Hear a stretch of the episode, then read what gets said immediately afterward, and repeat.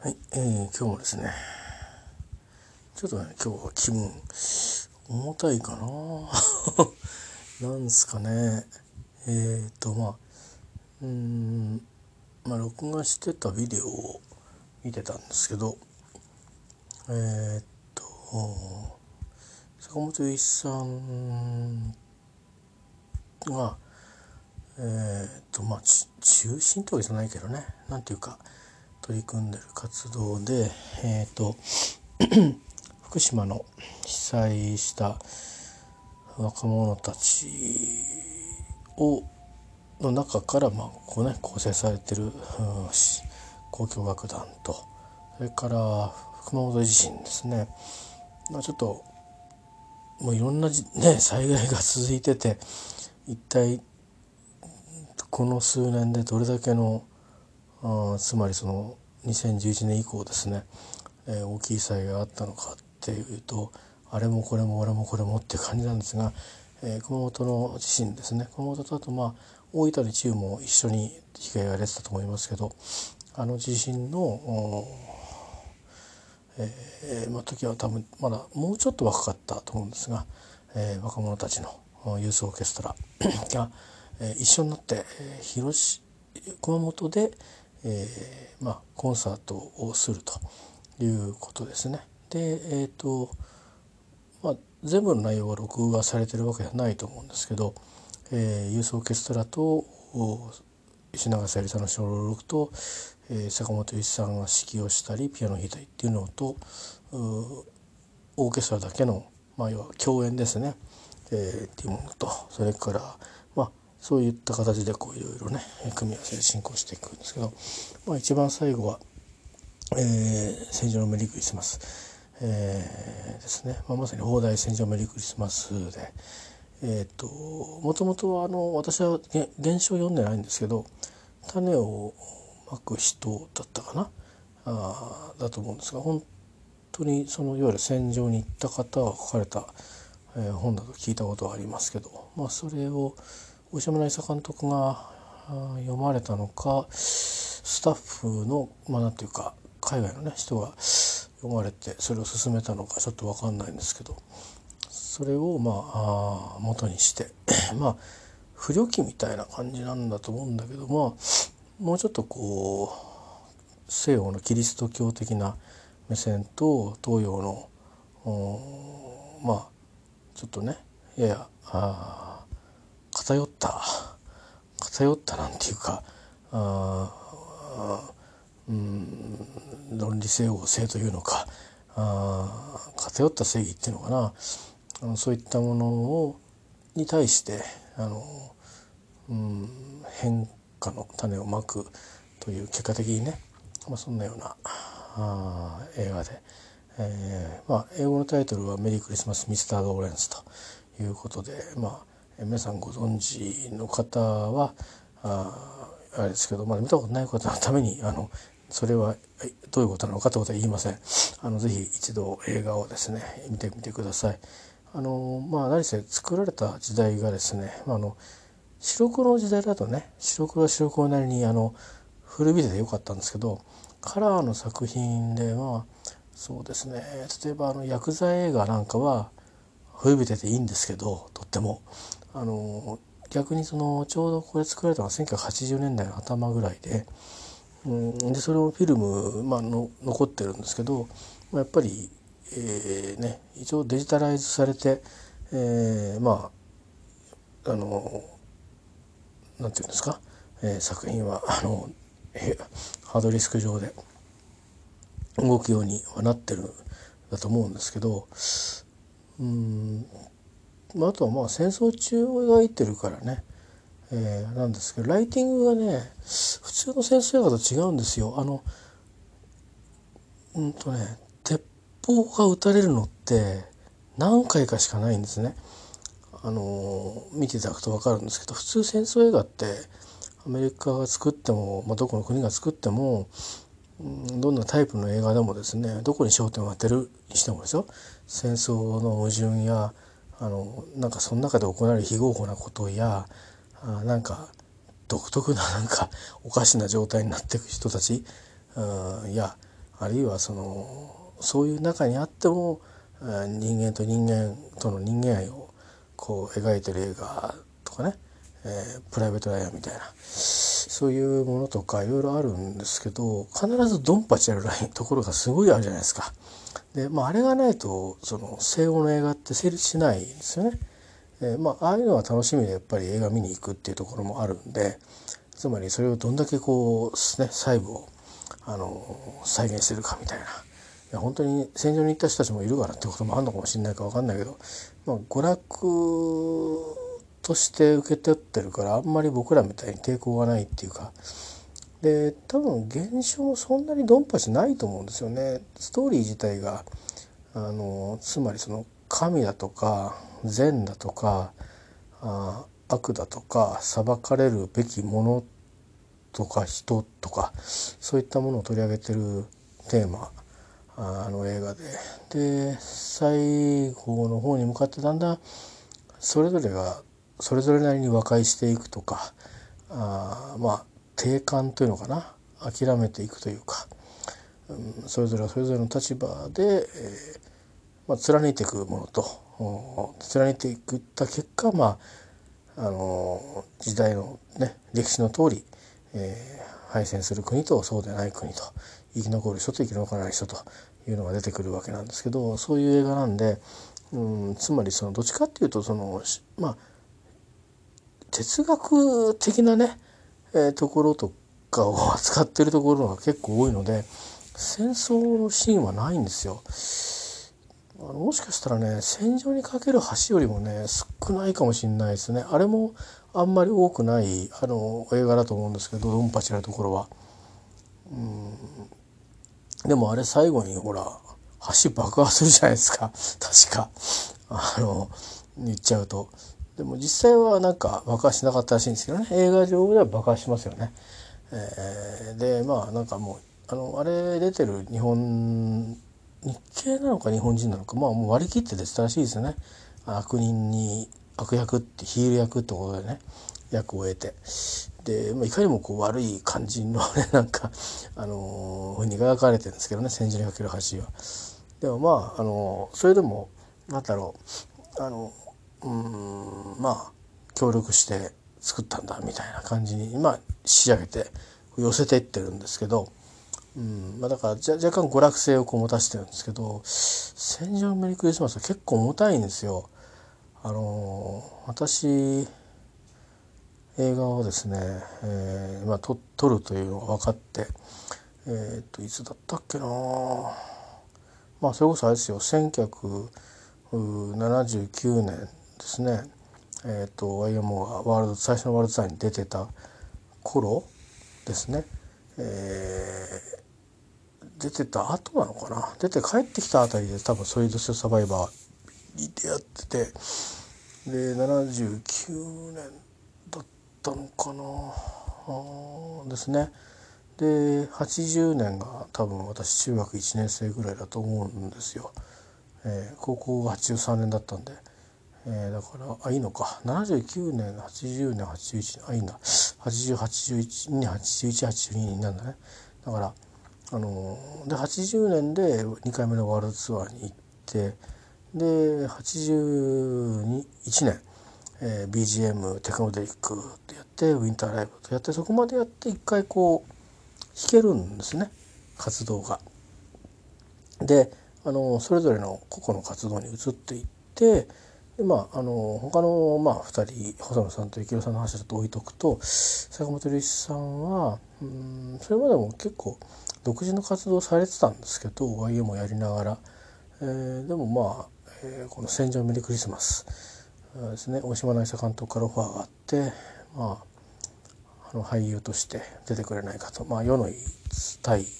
役でですね。でまあその時にまあかけたんでしょうね。あの出るのいいけど是非映画音楽を担当させてほしいと、えー、言ったそうです。でまあ即答したかどうかわからないんですけど結果的に、えー、担当されることになってと。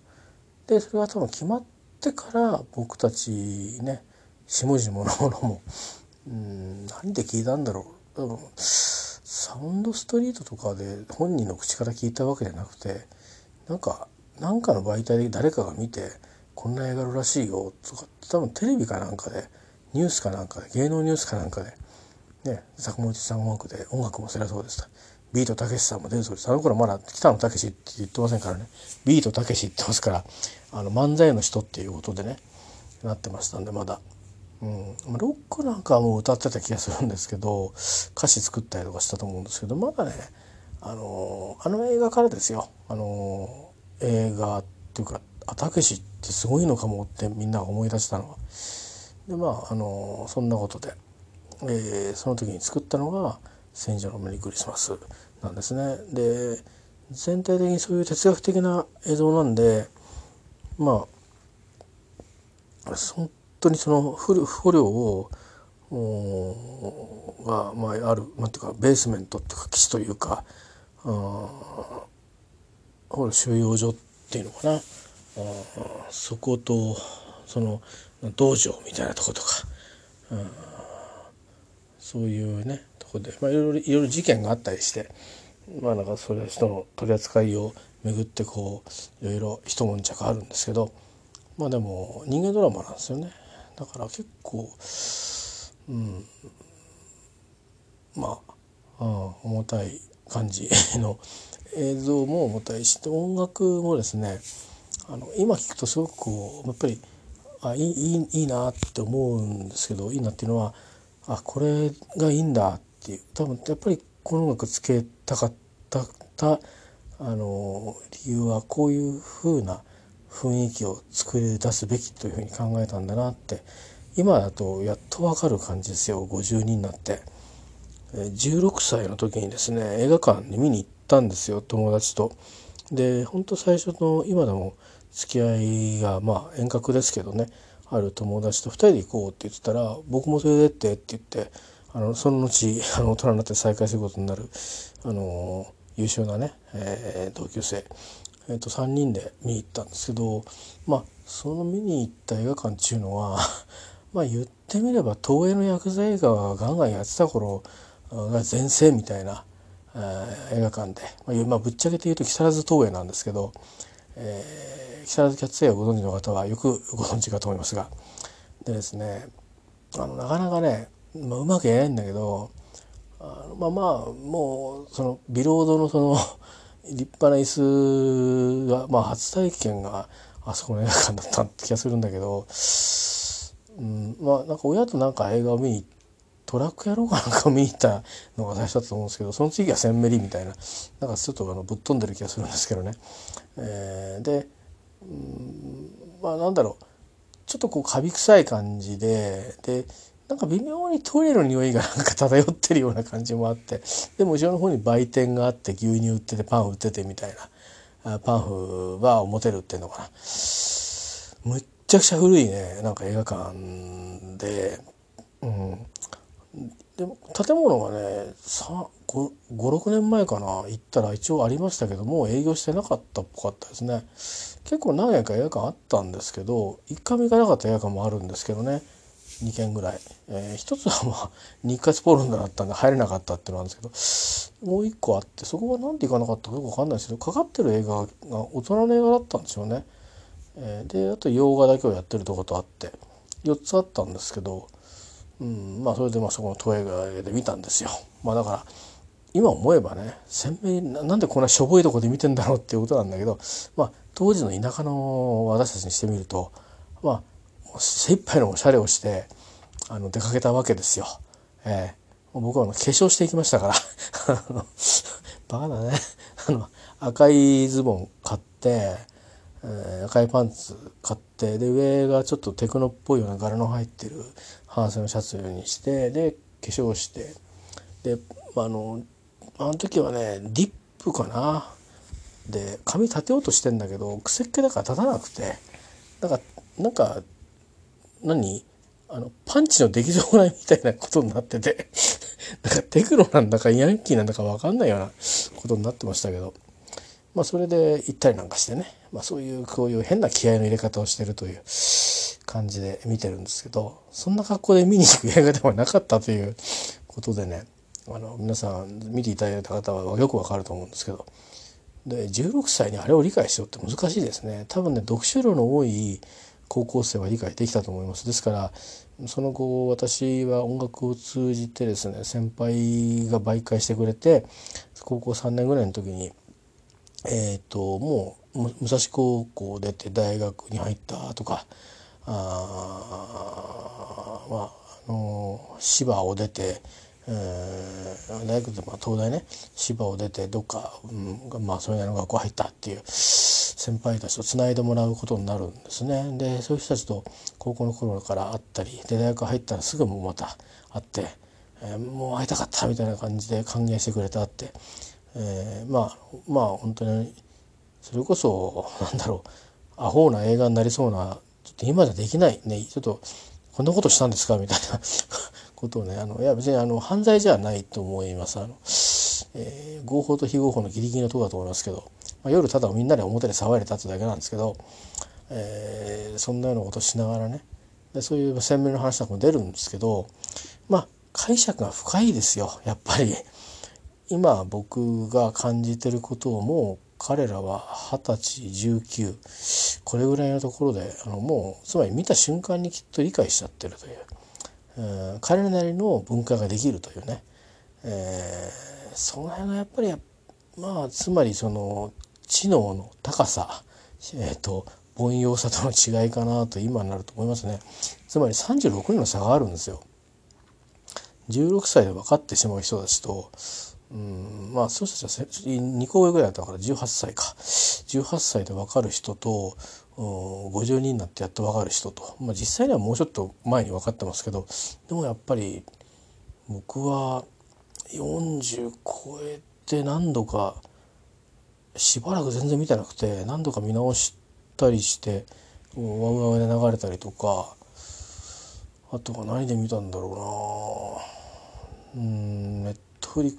いや違うな。BS かな。BS かなんかで見たのかもしれないです。あの大島渚監督が亡くなりましたよね。でその時に結構特集集で大島渚監督の映画やったんですよね。もちろん「愛のコリーダー」なんかも流れたんじゃないかな。僕は、まあ、あのあの安倍貞っぽいやつにあんまり興味がなかったんで、うん、鮮明だけにフォーカスしたんですけど鮮明とかあとご法度とかもやってたのかね。もう見てないですねあんまり。鮮明以外あんまり興味なかったんで。大島監督って別に映画はあんまりよく分かってなくてなんかいつも怒ってるシーンが好きでね、とにかくなんか朝まで生テレビで怒ってるっていうのがもう大好きで大島渚監督が怒るともうあ今日起きててよかったっていう 感じで、うん、なんなら野坂昭之と殴り合やってくれたら本当最高だったんですけど、まあ、なかなか多分朝生では、うん、あの殴り合いはなかったかなと思うんですけどね。うん。だからなんかあの、急にあの、激高して怒り合うっていう とか帰っちゃうとかね、そういう今の面々じゃ考えられないような、あの、今でも収集つきませんけどね、あの番組ちっとも。最近はあの、もう田原さんが、いや、そうじゃないとかって言って、もう事実をただ説明するだけの番組になってますけども、それはさておき、まあそういうことなんですよね。で、えー、まあちょっとね、あの、思うとこがあって、今日は、うん、それね、その後どうなったかっていうと映画を見に行く前に実はですねシングルが出るんですよ。で映画音楽のサントラを僕は買えなかったんですよ。買わなかったのかもしれないけど、まあ、お金なかった正直ね。お金なかったっていうかお金はそこに使えんのはな使うのはなってちょっと思ってた。でその後にえっ、ー、とアベックピアノっていうのでテープカセットテープなんですけど、うんと、ピアノだけでそのセンメリのその音楽サントラを弾くっていう作品が出たんですね。で、まあ、あろうことかですね。私は大変あの下心を持ってとある人に関心を持っておりまして。うんそれ高校1年生ぐらいだったかな。実は中3の頃ぐらいにあの僕たちバンドを結成してまして、えー、オリジナルもやったりあの和山のコピーもやったりっていう。和山のコピーっつってもあのあんなあの皆さんがあの YouTube に上げるようなあんなあんなすごいことじゃないですよ。だって楽器弾けないんですから。あのうん本当に。なんならあのティッシュにあのゴムを貼ってあの長さ変えてギターみたいな その世界の あの近いようなもうあんまり変わらないような世界でね、まあ、キーボードとかシンセとか借りたりしてあったんですけど、うん、まあそういうような感じですよ。えー、とりあえず結成したみたいな 感じでバンドということでで一応男2人女2人みたいな感じで転校生が来たんですよね中3の時に福岡から。で私はあの実はその時にもうすでに気が多いんでとっても多かったんですね、まあ、今でも気が多いんですよね多分、えー、でももうじじいですから あの単なるあのものどうしようもねえなこいつっていうだけで終わるんですけど当時はあのまだ若いですからね、えー、あの決してモテるタイプではなかったので単なるあのしょうがねえなこいつはっていうあの、えー、男からも女からも思われるっていうタイプの人間だったんですけどずっと好きな人がいたんですけどその好きな人がには好きな人がいるんですよ。なのでまあ叶わないなということで叶わないって負けちゃうじゃなくてあもう成就しないというどんなアプローチも成就しないっていうふうに思ってた頃に、えーと、その人がやってきたんですよ転校生として。でパッと見た時にもう今まで会ったことないっていう感じのいや別にとりわけむっちゃくちゃ美人ってわけじゃないんですよ。えー、なんかわかるかな？あのわかるかなっていうかたまにいませんか？あの女子アナとかってこう女子アナウンサーの方々、えー、特にお若い方々ね各局の、うん、最近だとやっぱりなんとなくちょっとこう各いろんな大学やらのなんかミスだとか元モデルですみたいな感じの人多いじゃないですか。でそういうような人の中にそんなにむっちゃくちゃなんかこうスタイルがいいとかなんとかってわけじゃないんだけどなんかやけに惹かれるっていう人ってたまにいません？あのそれぞれ違うと思うんですけどなんかまさにそういう感じであの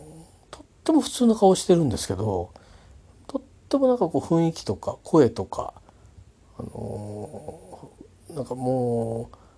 うもう存在のなんかふわっとした感じがねあので会話とかする感じとか多分今思うにですねあの方言を多分こう抑えて共通語をしゃべるためにあのゆっくりになってたんじゃないかなってちょっと思ってんですけどその真相はもう解明できないんですけどね、えー、なんか聞くとこによるともう3人のママさんだそうで。えー、同い年ですから えー、もう多分下手するともう孫もいるかもしれないですね。えー、でまあうんまあもう一人のあのバンドのメンバーの、えー、子は他校からも人気のある子で田舎の学校にいたのに他校からなんかサッカーのあの遠征とかで来るじゃないですか。そうすると隣の隣の学つまりその学中学とかで言うとですね綾小路なんとかっていう人とか あの芸人のマチャとかねあの辺の人たちが出た中学校があるんですけど君津にね、えー、あの高校木更津なんで彼ら彼女木更津って言うんですけどあの元は君津の人ですからね、えーうん、で僕たちはその学区2つぐらい先奥なんですよ。でそういう田舎の学校にたまに普通はなんかあの都会の学校の方に都会ってあの駅のある方に僕らが遠征していくことが多いんですけどまあサッカーの試合なんかで来るんですよ。で野球の試合よりもサッカーの試合の方がなんかちょっとこうやっぱり女の子たち見ててかっこよく見えるみたいでバレーとかねバスケとかでそうするとやっぱりこう皆、ね、女の子たちも若いんで、えー、ちょっとねかっこいい人いないかしらとか、まあ、やっぱ見るわけですよね。でかっこいい人いたりすると名前覚えたりして「誰あの人」なんてあの同級生から聞いてね。で何だったらあの次の試合の時になんか知んないけど、ね、土曜日に試合あるよなんつったら行って、ね、なんとなくこうちょっとこう応援し「俺なんかよその中学の人来てんな」なんつって。でちょっとなんかその「なんかあいつ手紙渡しったらしいんだけどさ」なんて話つないでくれちゃったりして。でこれで手紙言って「付き合ってください」みたいな感じになって付き合っちゃうわけですよね。だから僕なんかもバンドメンバーって入った時にその子はえっ、ー、とその子と付き合ってるとかあまあ、僕のそのセンメリ一緒に行った友達と付き合ってた女の子もその人と付き合う前は、えー、っと塾で知り合ったその、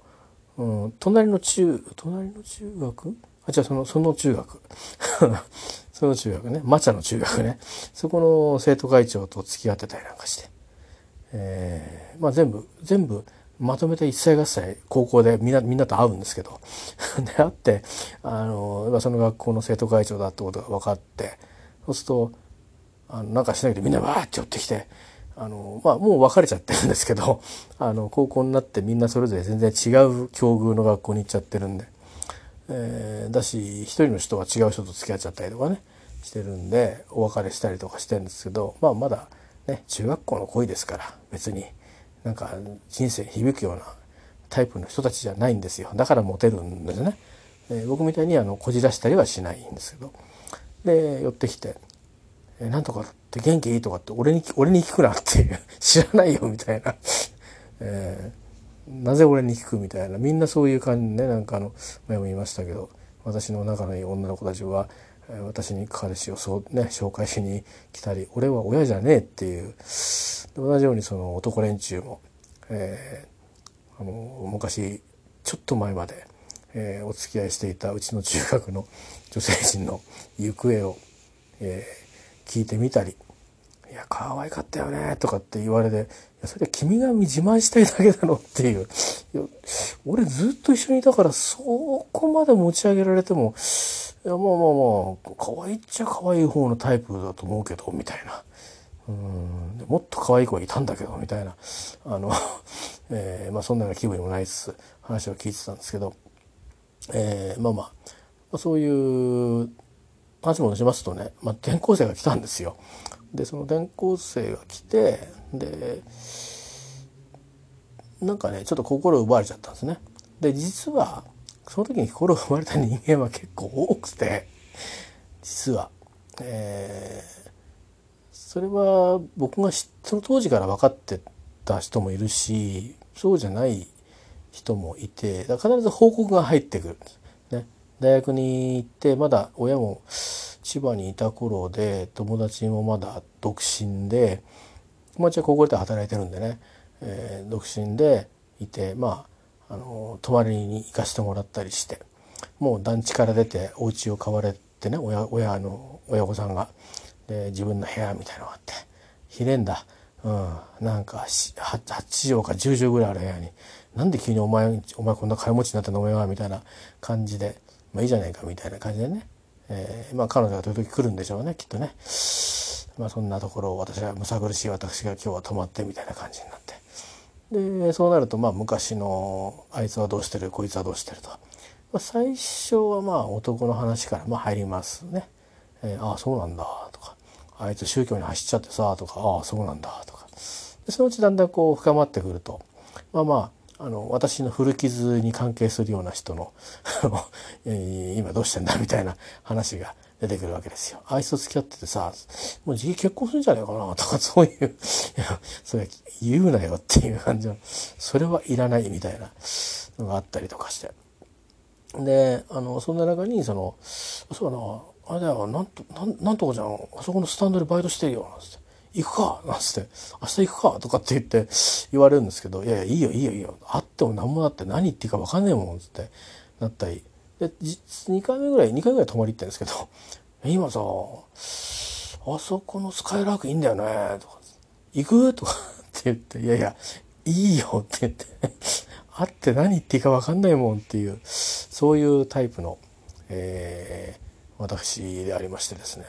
なんですけど、まあ、そういう大人になってから大人になってから大学行ってからそんな風にしてまあもう完全にまあ別にっ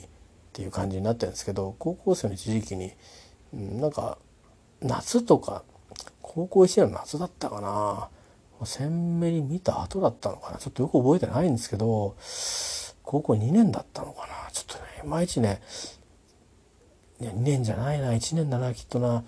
記憶がね定かじゃないんですけどもう暑いと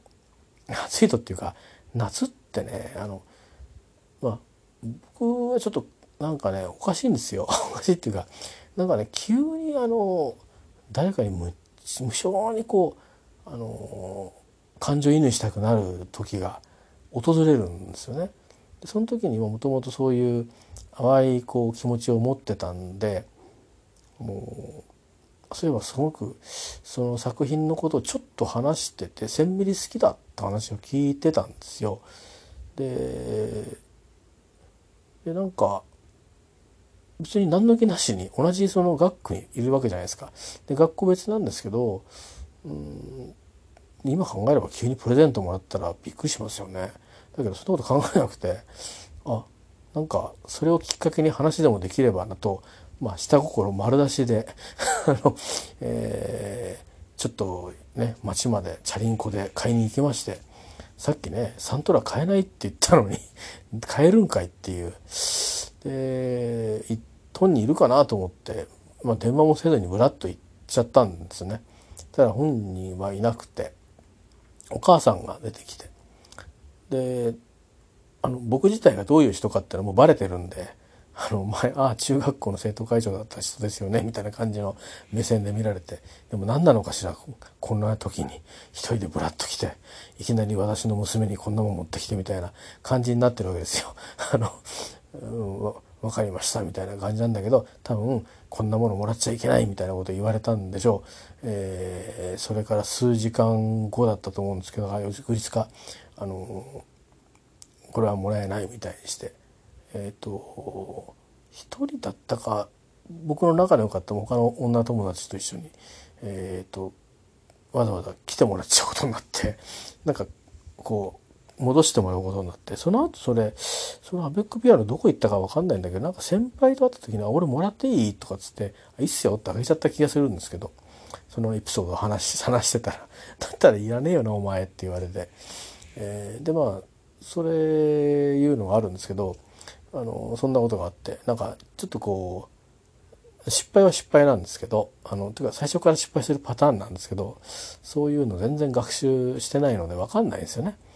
えー、であのなんかこうちょっとこう、うん、暗い思い出が あるんですけど、えー、でまあその後ちょっとなんか多分もともとその仲いい仲良かったわけですよね。なんかほらみんなそれぞれ違う世界を持ってるんだけど一緒に好きな音楽のことを話し合うようなサークルみたいな、ね、バンドって言っても音楽作ってたのほとんど俺ともう一人の友と男友達でその2人は何したかっていうとその時ね最初はねえーとまあ、メンバーでなんかじゃあピアノ弾けるからピアノ弾いてもらおうみたいなことで写真を撮るとか そういうなどういうバンドだったんだよく分かんないんだけどそういうだけだったからその後人もう一人の人には、えーと、ドラム伝えてもらったり歌を歌ってもらったりとかしたんだけどそれもまあそのもう一人の女性のねなんかそのなんかいろいろこう思春期だからみんな変わっちゃうんですよね。えー、で、まあ、行ってた学校もこう、うん、ちょっと質が僕らとは違う、うん、感じだったことやいろいろこうあったんでしょうね。違うなんかあれが。だからなんとなく疎遠になっちゃって、えー、それっきりでもあバスで会ったのが最後で多分それっきり会ってないんですね。でどこに就職したよとかっていうそのまああの僕の友達から聞いたぐらいで。であと同窓会で、えー、10年ぐらい前の同窓会かな。行かなかったけど、うん、なんかこれがそうだよって言われて分かんないっていう感じになっていて、うん、あの今会ったところで、えー、特にコメントはありませんっていう感じの、お互いに多分ないと思いますけど、えーまあ、特にそういう仲ではなかったのでお友達本当に仲のいい友達だったので、えー、本当はね、うん、本当に中学卒高校ね2年の頭ぐらいまで本当仲良かったんですけどなんか急にねその後ちょっとねおっかない人になっちゃってね っていうか会っても喋ってくんないみたいな。うんうんみたいな。もうほとんどスルーみたいな。近寄ってくんないでみたいな感じで。何だったんだろうなあれね。俺に彼氏まで紹介しときながら。なあのそういうのを全部忘れてってあのその時その時生きてるっていうのが思春期なんで、えー、なかなか難しいんですけど。えーとまあ、そういうことでで、まあ、そんなようなね、えー、感じだったんでバンドっつっても単なるサークルだったんですよね。でまあなんかそのそういう友達関係が崩れるという感じを僕の対応を見てあのちょっと僕もびっくりしちゃって表情を作れなかったんですよね。ごめんねとかも言えなかったしああみたいな感じになっちゃったんででなんか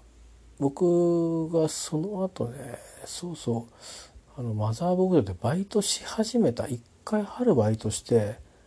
えー、中学から高校のなんか中間の時期にバイトして続けてくれないって言われたけど勉強が忙しいんでっつって あの偉そうに、えー、やめてで録音機材買いたくなったんでもう一回バイトさせてくださいっつってバイト始めてたんですよ。でバイト行ってたんだけどうんそんなにまだなんか本当に真面目に力もなかったんですね。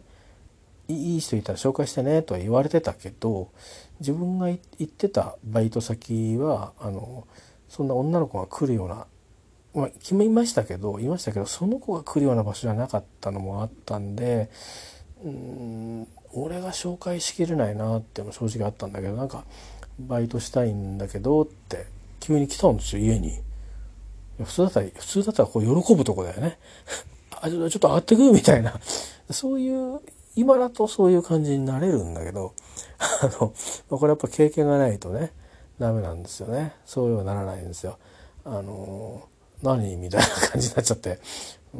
ん、それ俺無理だよみたいな感じでつっけんどに突き返しちゃったんですよね。でそれ以来えー、もう口を聞くこともなく一回だけねだからそのスタンド行きたくねえよって言いながら一回そいつのミニクーパーに乗って、えー、スタンドに行ってあのスタンド姿のその彼女を見たのが最後で大学1年ぐらいでしたかね、えー、そんな感じで、えー、なんかこの「センメリ」を聞くとその今ちょっとシリアスなもともと坂本龍一さんのシリアスなそのあの取り組みから始まって、え僕のなんかあのしょうもないあの恋愛話を、え今挟んで、え、ここにまで来た到達したんですけども、え、でそのねアベックピアノがでしょその前にサントラがあってサントラはだからどうやって帰ったらいいか僕分かってなかったんですよね。でその前に最初に実はシングルが出たんですよ。シングルが。まだ映画不義理前です。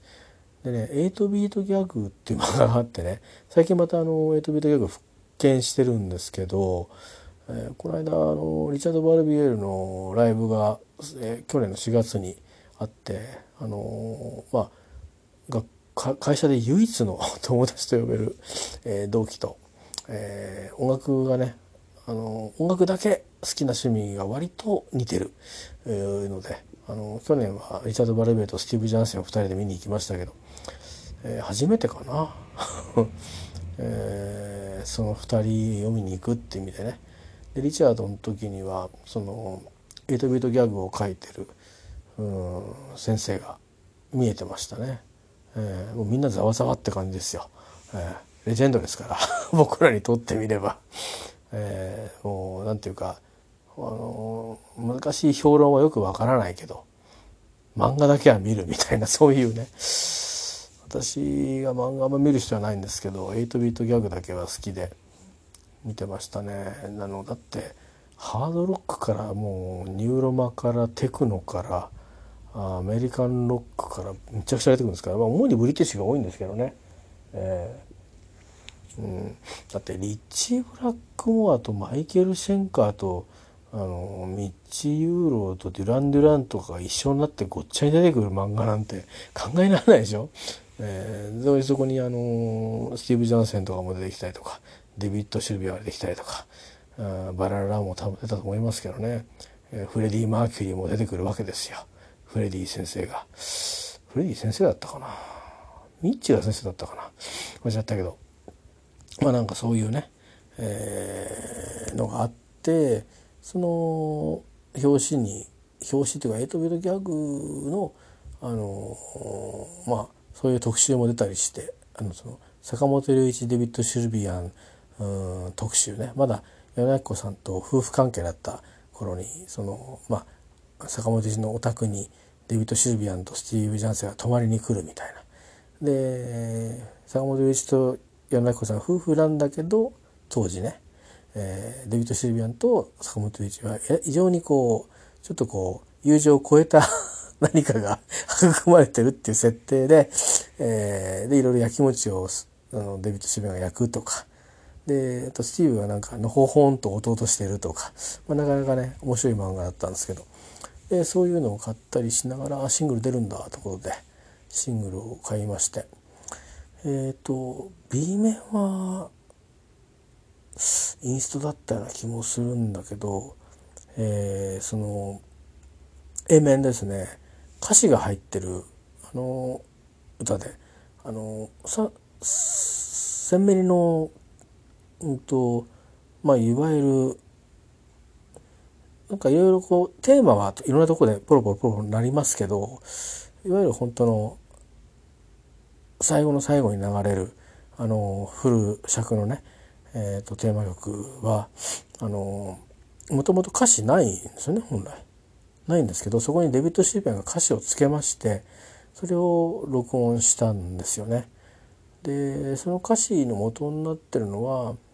あのセンメリのイメージをそういうふうに映画を見てそう捉えたのはちょっと分かんないんですけどセンメリのテーマ自体はもうちょっとこう人間愛に寄ってるんですけど、デビッド・シューペアンはえっ、ー、と「フォビドン・カラー」っていうタイトルをつけました。でこれって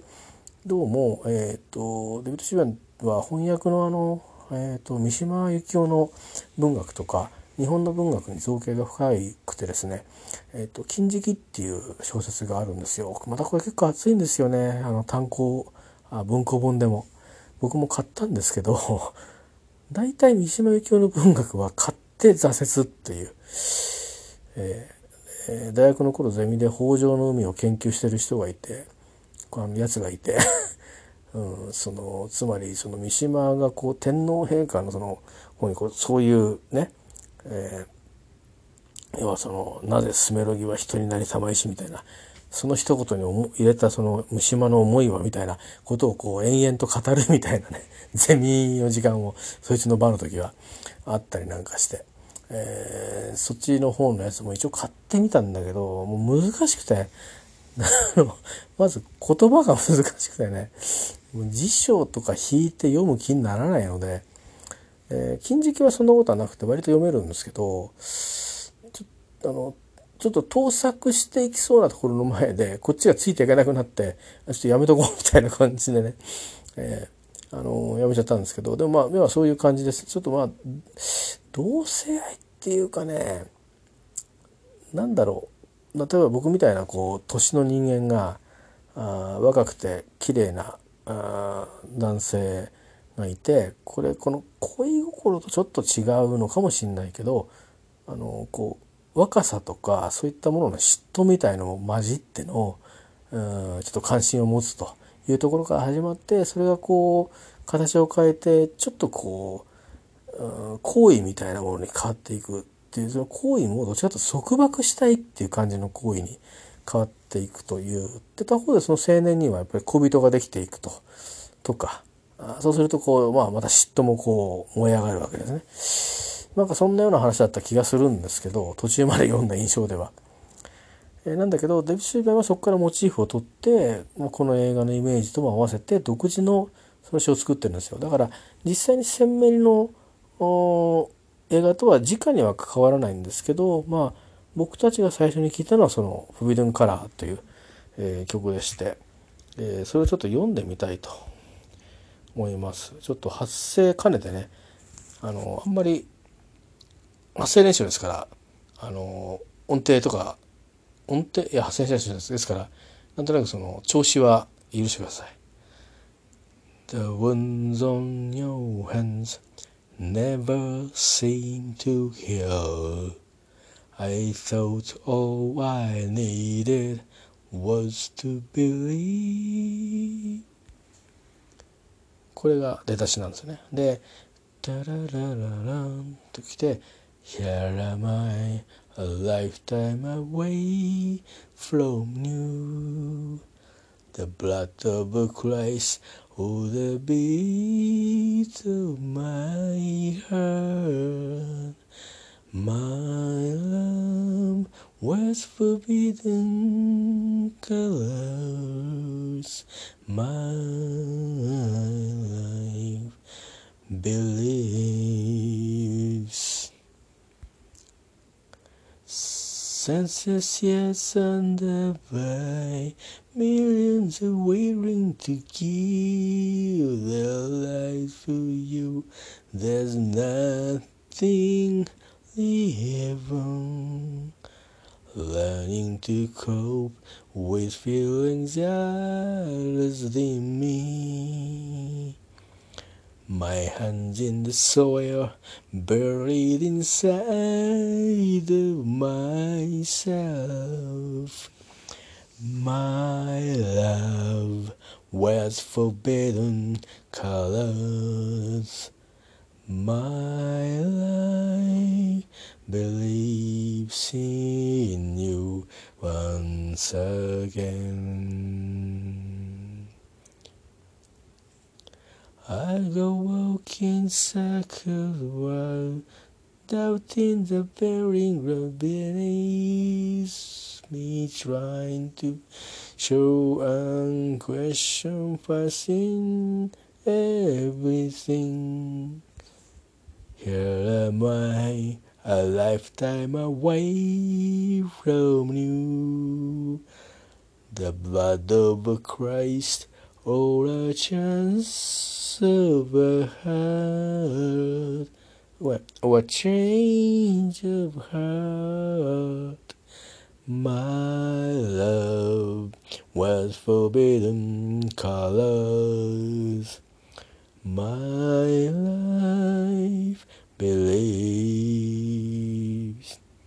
My love was forbidden colors. My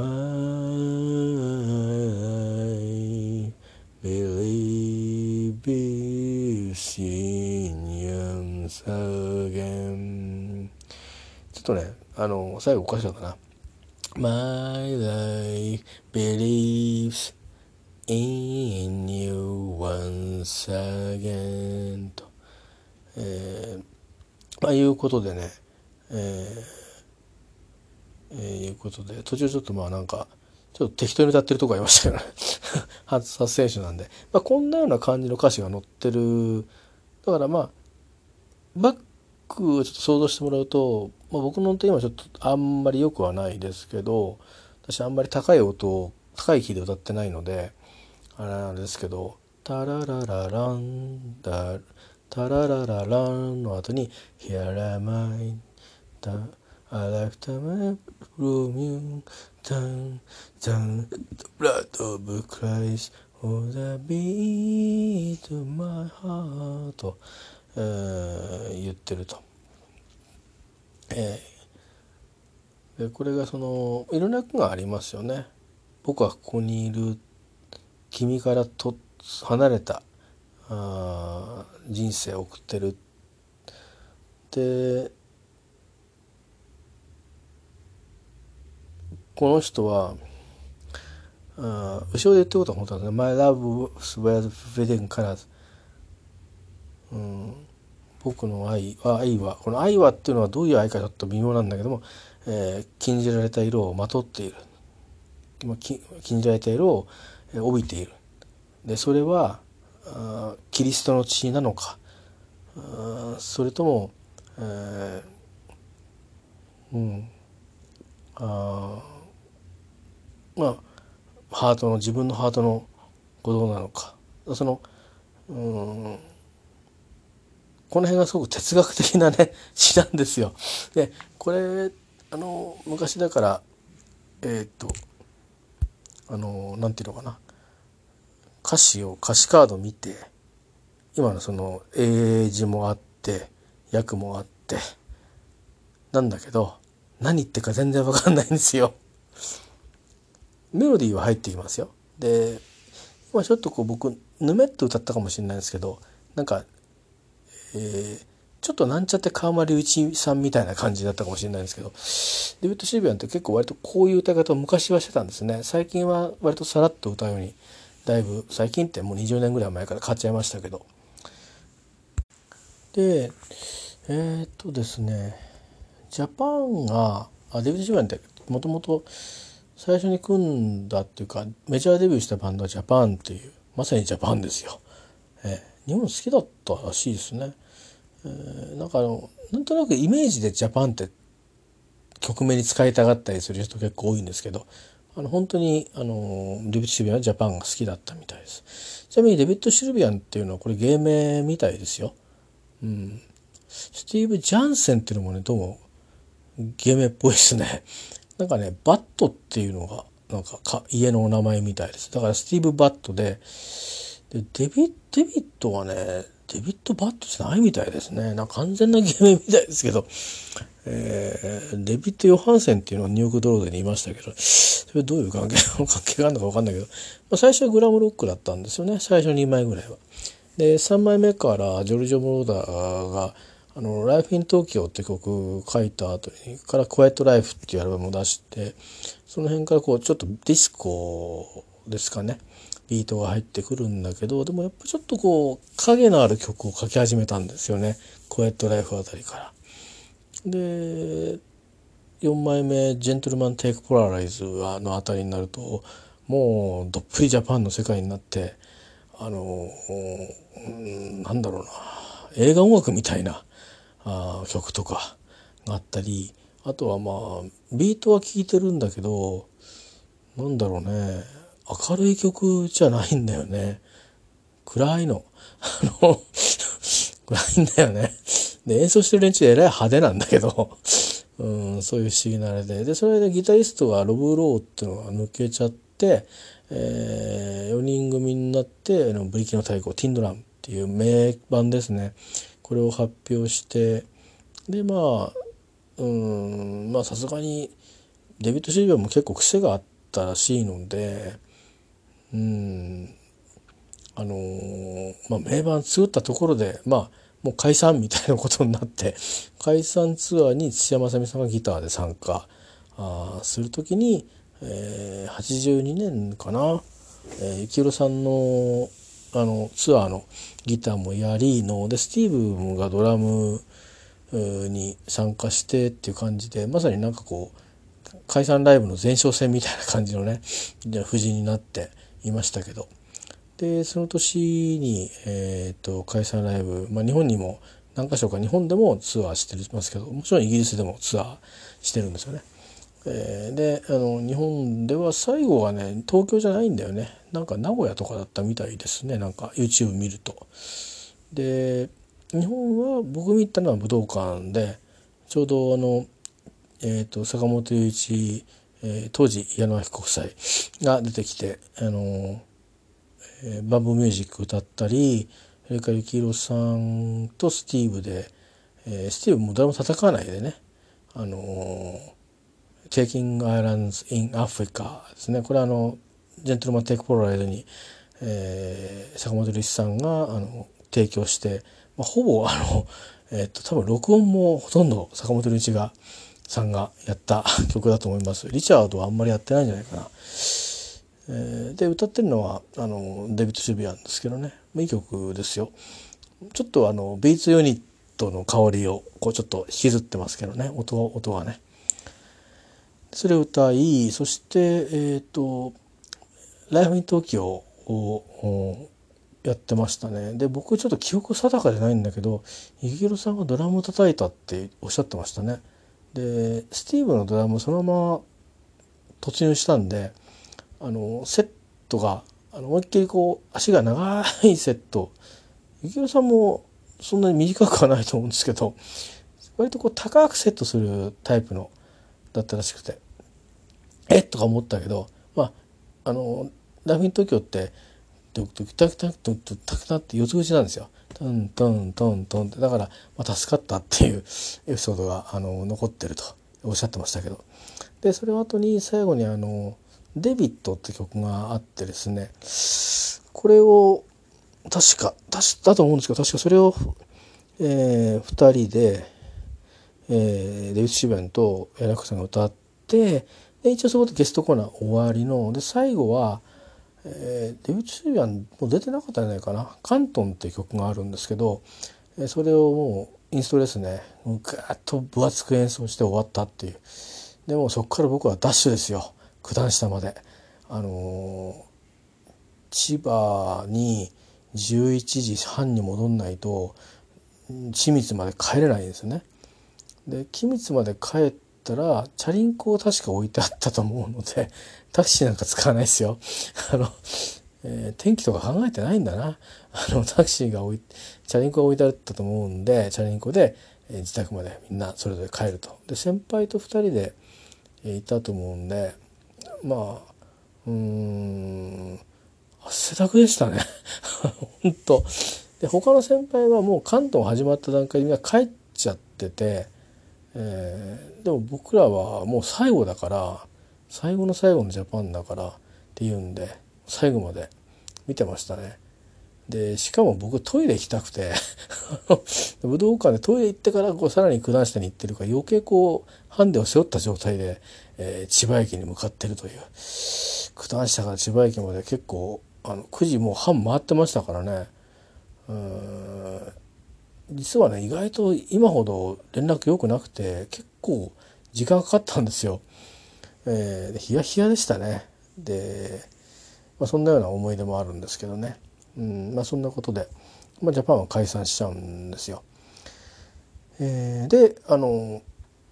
まあ、そんなようなことがある中でセンメリがこう公開されたりとかしてでその翌年から YMO が活動再開するっていう話になるんですけどまあいきなり、えー、辞めるみたいな話になってえ？っていうね僕も詳しくどこから出てきたソースか分かんなかったんですけど3回とかっていうらしくて散り開くっていうなんか軍隊用語っぽくてはあってまあ素直にねやめ解散って言いたくない人たちだから。でもなんか今考えてみると細野さんたちが3回って言葉を選んだのはまあ良かったのかなって気がしますよね。みんなそれぞれ違うことやるけどたまに集まることもあるっていう。うん、集まるとなんか違うことをやってる感じがあるでしょなんかねその時の演奏になるから。で実際に全く新しい曲も作りましたからね YMO っていう名義でね。あのー、橋本もやってますけどでもま実質そういうあのあの3人で新しい音楽も作ってるんで、えー、まあうん進行形なあだったりする時もあるし、まあ、今はねそれで全く別々のことをやっていますけどあのこの間の細野さんのねあの師匠ではえっ、ー、とまあ映像を通じて3人が、えー、アボソルート英語ダンスを演奏したりとかしていて。今でもねあのそういうちょっともうギャグの分かるねグラミーをもらったオスカーをね あのもらった、えー、グラミーってオスカーか。グラミー？グラミーでいいんだよね。アカデミーか。アカデミーね。アカデミー賞をもらった。巨匠。しかももうえっ、ー、と映画音楽やノミネートいくつあるんだろう？坂本龍一さんって。すごいんじゃない？まあそんなような感じで。えー、ありまして今ちょっともう発声練習をしたかったんですけど途中僕のなんかあのくだらない若い頃の話が挟まりましたけど、まあ、ついついそのなんだろうそのデビッド・シュリアのシングルとそれからその僕のエピソードの間のここにちょっと苦さをね と変えたまんまいるのであのまあ随分忘れてね映画をこうじっくりあの見れるようになりましたけどあのね、しくじり体験です。はい、えー、ということで、えー、もうぼちぼち時間が参りましたんで、えー、これでおしまいにしたいと思います。えー、完全なお耳汚しになりましたね。はい、えー、以上でございます。